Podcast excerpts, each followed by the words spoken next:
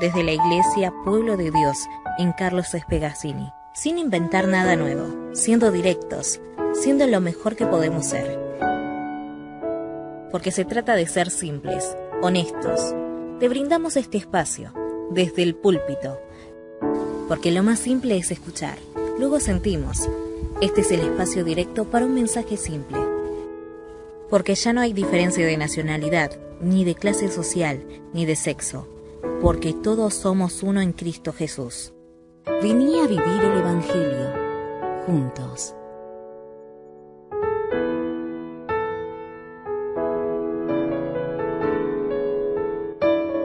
Bienvenida a la gente que nos ve por, por Facebook, a los que nos ven después, a los que nos escuchan también después por Spotify o por los distintos podcasts, que la verdad que tienen muchísimos resultados. ¿eh? Tanto esto como eh, Un Minuto de Gracia, que son los, los devocionales chiquititos. Eh, era algo que yo hacía hace muchos años. siempre hacía devocionales cortitos y hacía uno o dos por semana siempre, y después quedaron, y, quedaron escritos. Entonces ahora los volví a traer, los volví a, los reescribo un poco y los grabo también.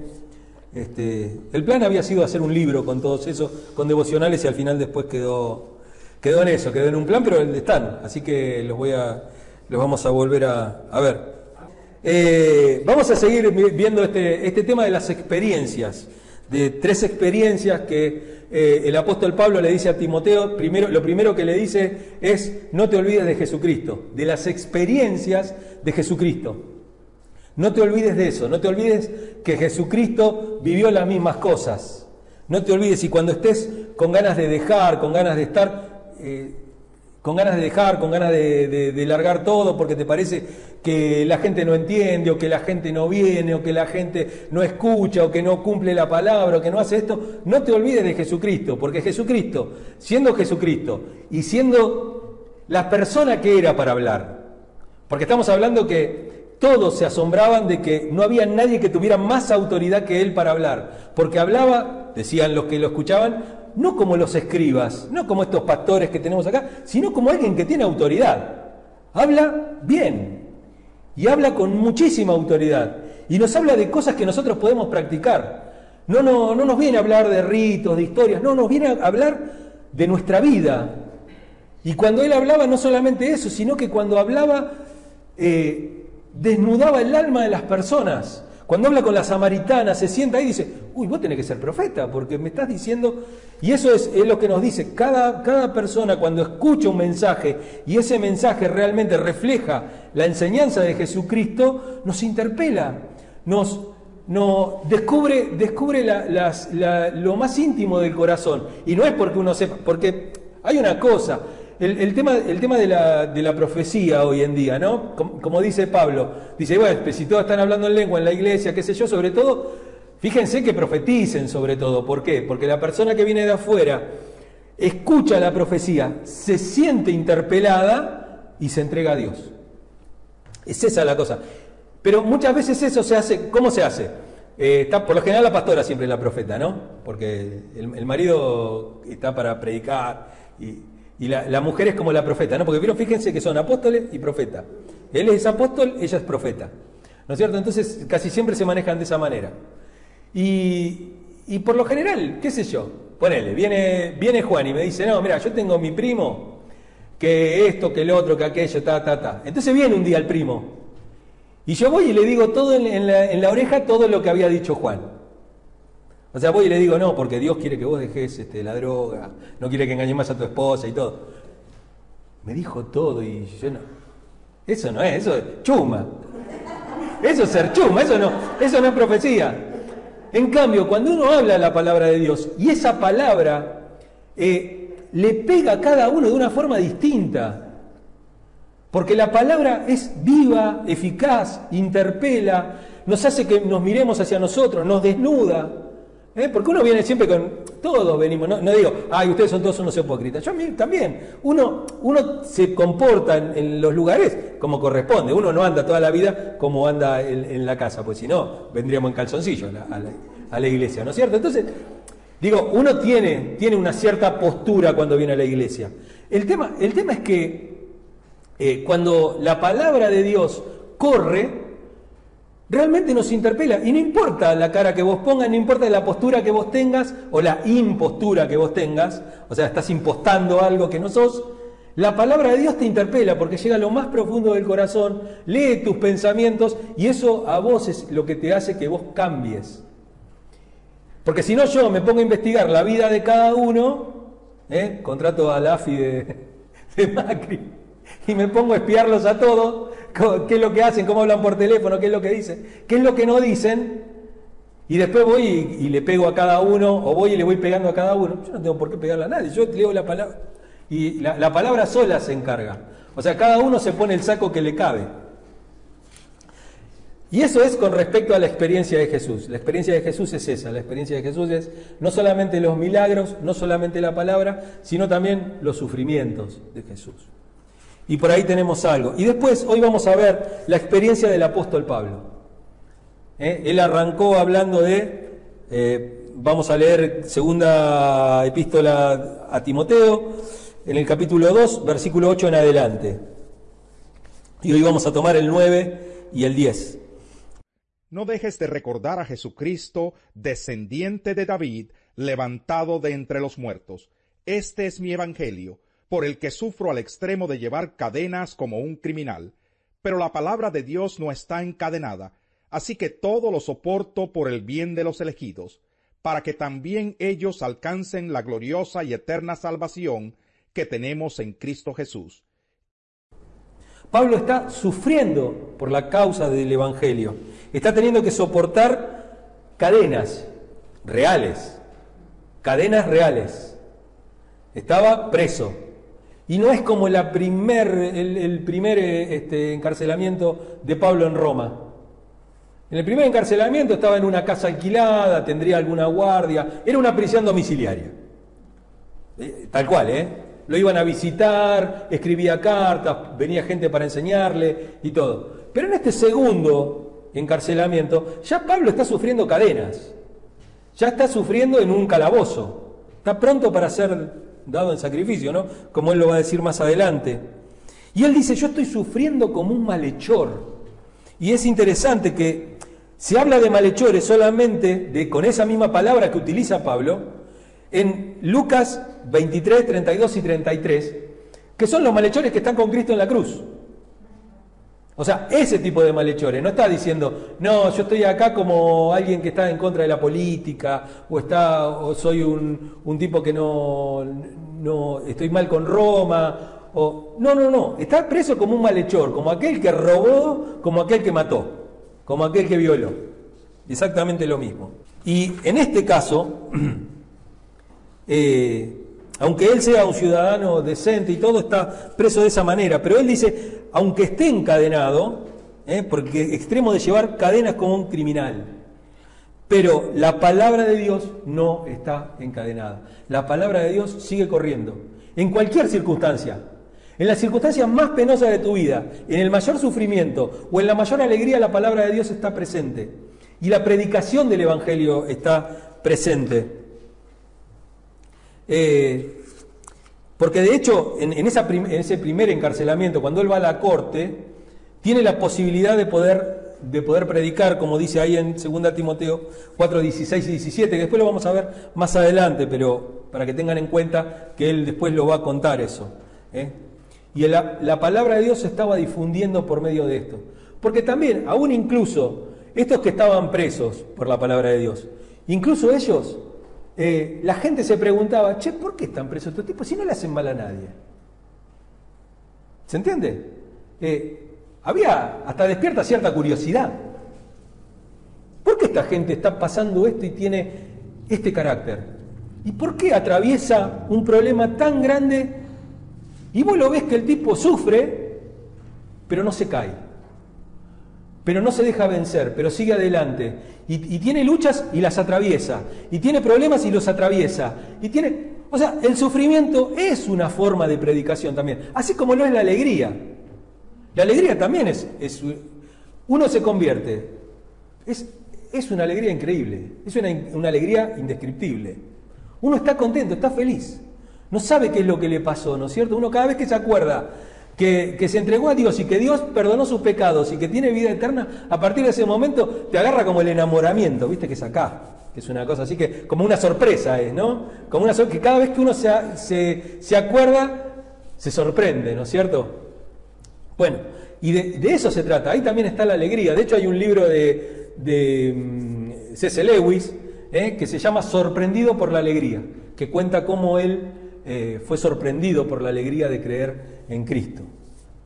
Y eso que él era, era de familia creyente, y él había creído toda la vida, pero en un momento se volvió ateo, agnóstico, este, así en la universidad, y, un día todo le cambió. Le cambió de un día para otro, ¿no es cierto? O sea, se puede estar y no pertenecer. Él estaba en la familia, ¿vieron? Como, como, es, como siempre decían los, desde los viejos pastores, dice, Dios no tiene nietos, Dios tiene hijos nada más. Y acá vamos a ver la causa y el efecto, porque los sufrimientos de, Pablo y la, efectividad del Evangelio, como dice él, estoy encadenado en la palabra de Dios, no está presa, eh, no tiene, tiene que ver más que nada con una causa y un efecto. Por lo que dice después, dice, por tanto, todo lo soporto por amor de los escogidos, para que ellos también obtengan salvación. Fíjense que acá tenemos una doctrina bien marcada, que es la doctrina de la elección.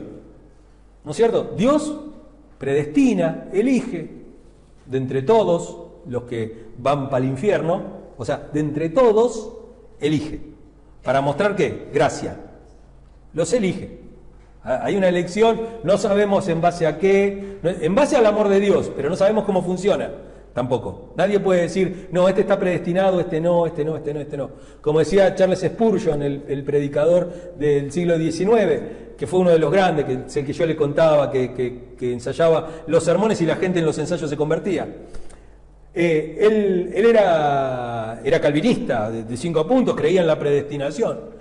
Pero él predicaba todo el día, le predicaba a todo el mundo. Y una vez vino un arminiano, que los arminianos son los que los contrarios, digamos, que son los que no creen en la predestinación, que no creen, eh, que creen que el hombre tiene alguna posibilidad de decirle no a Dios, o sea, no, creen en la eh, en, ¿eh?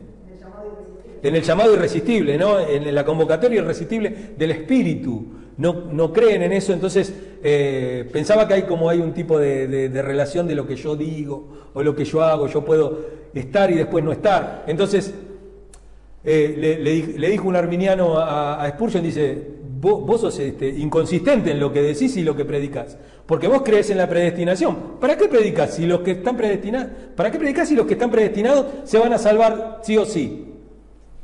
Y Spurgeon le dijo, lo que pasa es que Dios me ha llamado para predicar el mensaje y no para andar levantándole la pollera a ningún creyente para ver si tiene o no la marca de la predestinación. Yo le predico a todo el mundo porque eso es lo que se me encargó.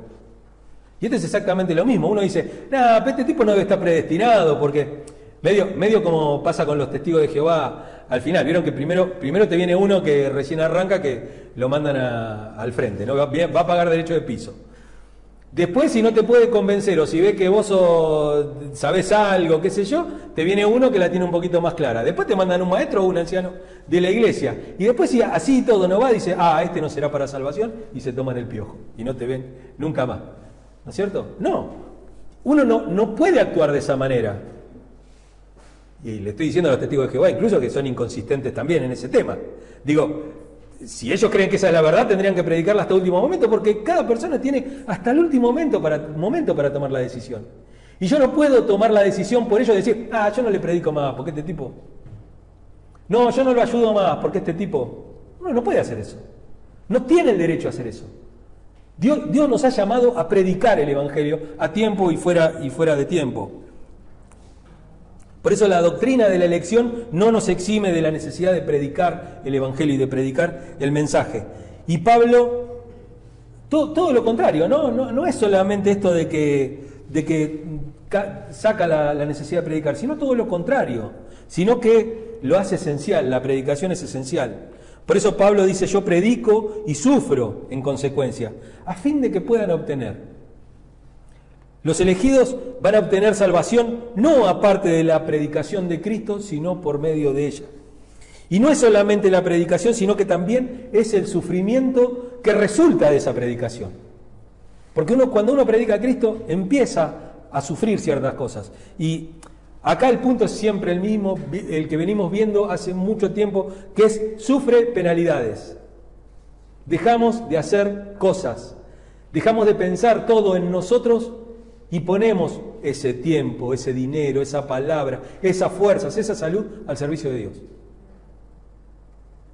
Porque uno puede agarrar y un miércoles, y bueno, negra, mirá, el, martes preparamos la comida para el miércoles, o el mediodía preparo la comida para la noche, así cuando venimos de la reunión, y uno sufrió una penalidad, porque se quedó, tiene que venir a la iglesia, vino a la iglesia. El domingo sufrí penalidades, ¿cuál es la penalidad? Y a lo mejor no me puedo levantar a la mañana, tomar mate con factura, después viene el, el aperitivo con la picada, después bueno, hay, algo que tenés que cortar en el medio. Y se entiende que es una...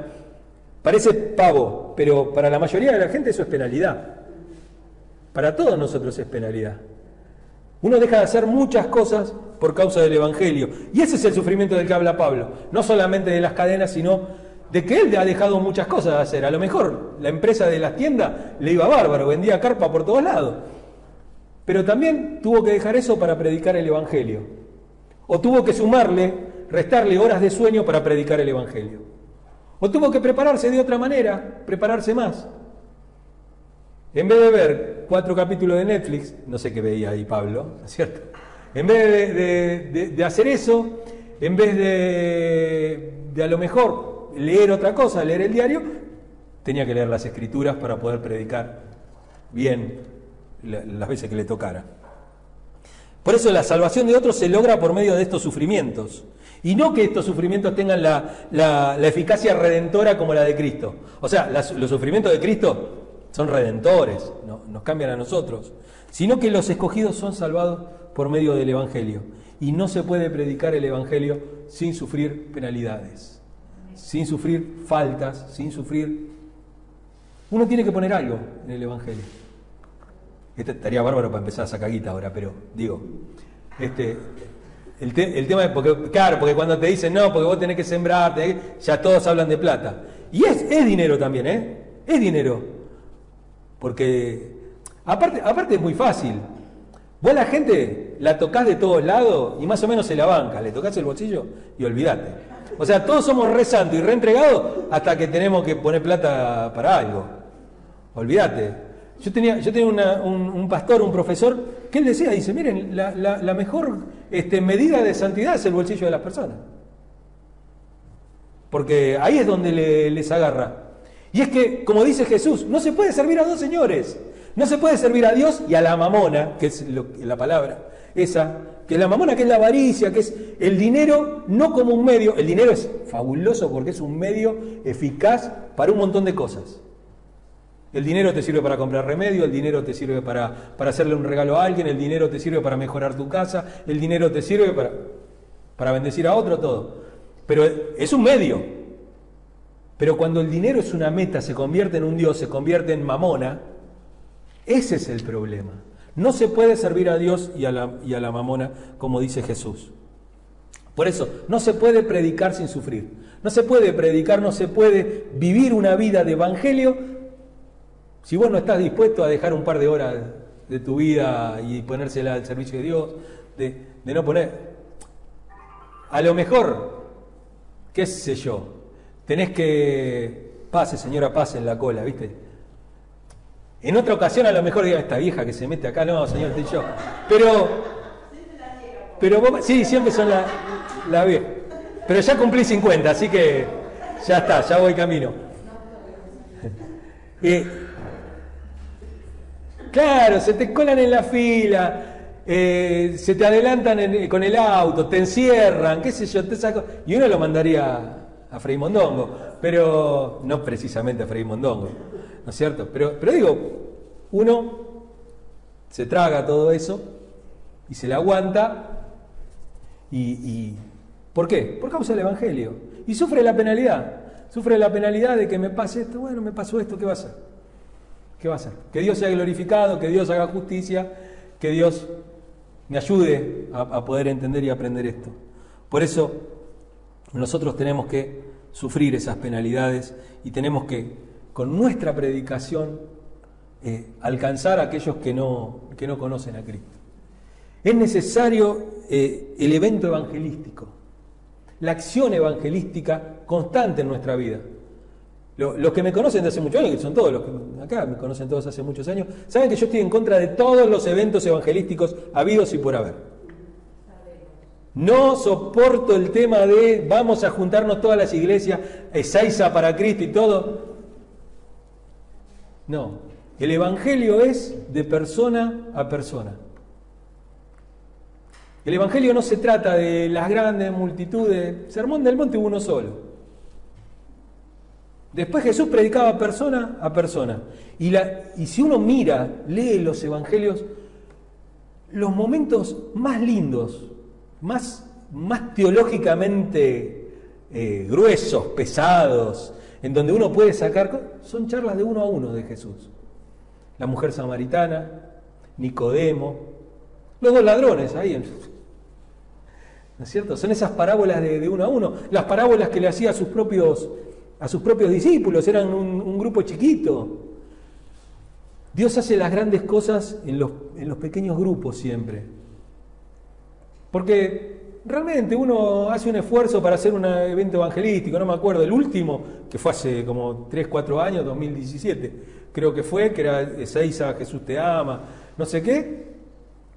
Había que poner como 10.000, 20.000 mangos por iglesia para, para traer Anacondia. Digo, no, sé. Y después uno va ahí a esos lugares, son todos evangélicos. Son todos evangélicos.